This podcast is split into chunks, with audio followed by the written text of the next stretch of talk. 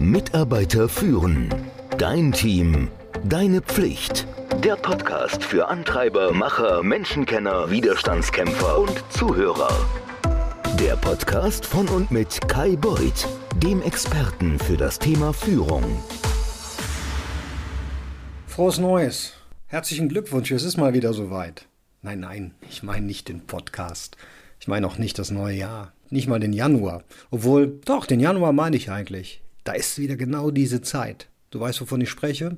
Leistungsbeurteilung, Jahreszielerreichungsgespräch, wie auch immer deine Firma das auch nennt. Wenn du jetzt an Tipps interessiert bist, wie du die Leistungsbeurteilung in deinem Unternehmen erfolgreich durchführen kannst, dann bist du ja genau richtig. Und auch wenn sich zum Beispiel die Methoden und die Ansätze für eine solche Beurteilung von Unternehmen zu Unternehmen unterscheiden, es gibt allgemeingültige Grundsätze dafür, wie man mit einem Mitarbeiter oder einer Mitarbeiterin über ihre oder seine Leistung spricht. Führungskräfte, vor allem in großen Unternehmen, müssen sich oft an ein bestimmtes Verfahren zur Leistungsbeurteilung ihrer Mitarbeiter halten.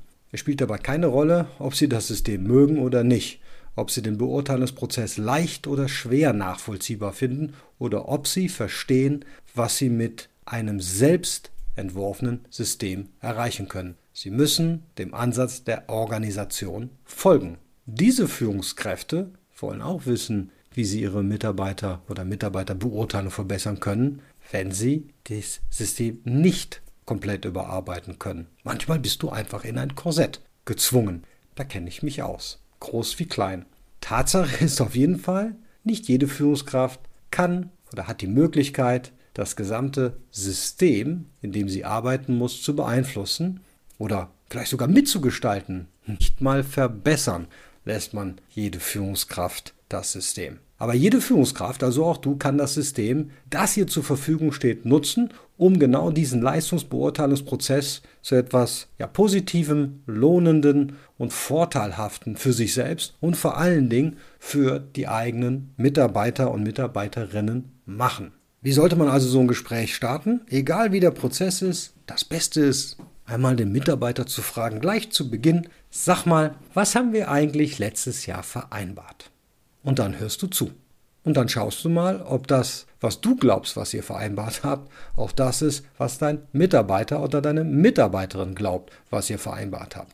Das hilft schon mal per se, ein Gespräch zu führen, was ja, sinnstiftend ist. Denn wenn ihr beide von was Unterschiedlichem ausgeht, dann wird es kein so gutes Gespräch. Was man als nächsten Schritt machen kann, etwas, was ich auch fast immer mache, nutzt die Selbstbeurteilung der Mitarbeiter, um ja die Weichen für das Gespräch zu stellen. Also lasst den Mitarbeiter sich selbst erst einmal beurteilen, wie er sich sieht. Da gibt es bestimmt eine Reihe von Dingen, da seid ihr euch einig, da brauchst du dann auch nicht mehr darauf einzugehen. Das kannst du bestätigen, untermauern oder wenn du anderer Meinung bist, auch nochmal korrigieren. Im Regelfall wirst du feststellen, dass es hier der Fall ist, dass du nach oben korrigierst, selten nach unten. Viele Mitarbeiter sind manchmal sehr viel strenger mit sich selbst als du.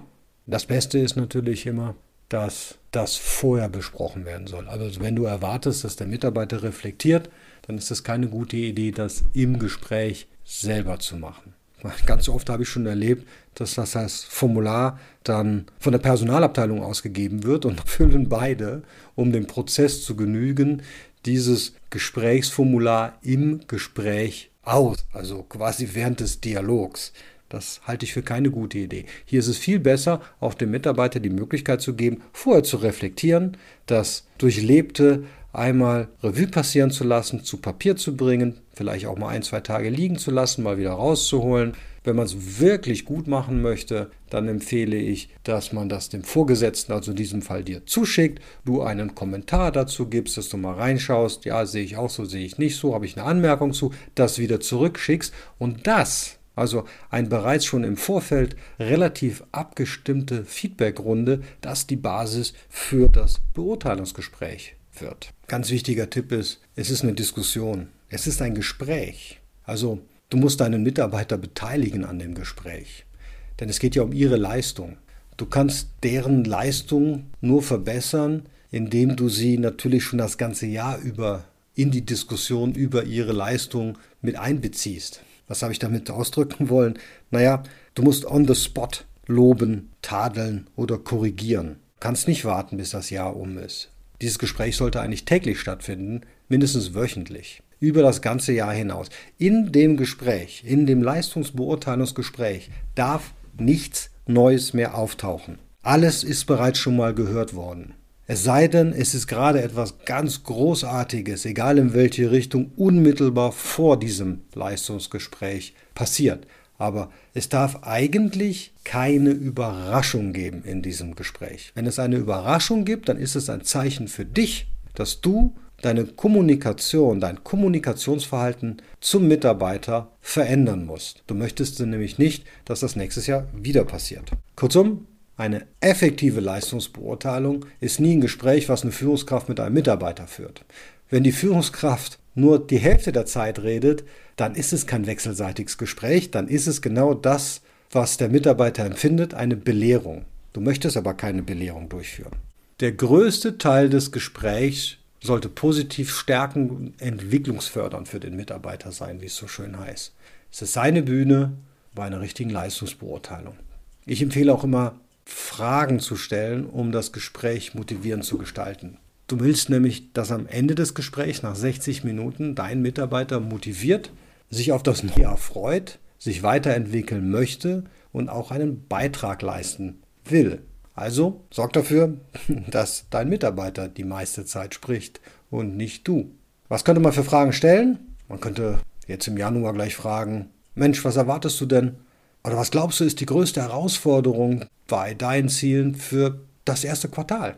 Oder wie kann ich eine bessere Führungskraft für dich sein? Man kann auch fragen, wie oft würdest du eigentlich gerne Feedback erhalten? Hier muss man natürlich immer ein bisschen abwägen. Es gibt Mitarbeiter, die wollen kein Feedback, die brauchen aber Feedback. Also du brauchst schon ein gewisses Fingerspitzengefühl. Wenn einer sagt, auch eigentlich nie, dann musst du natürlich weiter nachhaken und sagen, okay, du möchtest gar kein Feedback von mir haben. Wie glaubst du denn, dass du dich weiterentwickelst? Von wem bekommst du denn noch Feedback? Wie stellen wir denn sicher, dass du deine Ziele erreichst? Wie stellen wir denn sicher, dass wir nächstes Jahr keine Überraschung erleben, weil wir ja nur heute gesprochen haben? Ja, das kommt immer darauf an, wie der Mitarbeiter reagiert. Man könnte auch sowas machen wie, naja, was können wir denn vereinbaren? Welche Art von Zeitplanung oder ja, Intervalle können wir denn aufstellen, damit du dich nicht gemicromanaged fühlst? Ich aber das nötige Feedback zu deinen Fortschriften bei deinen Zielen erhalte. Also hier drehst du die Perspektive um, dass du natürlich Feedback auch zu den Fortschriften deines Mitarbeiters benötigst und zu den Zielen, wo er denn steht. Denn deine Aufgabe ist es schon, den Mitarbeiter zu managen und dafür zu sorgen, dass er seine Ziele erreicht und nicht beide am Ende des Jahres hoppla hopp erfahren, hups, das hat nicht geklappt. Das ist nicht managen.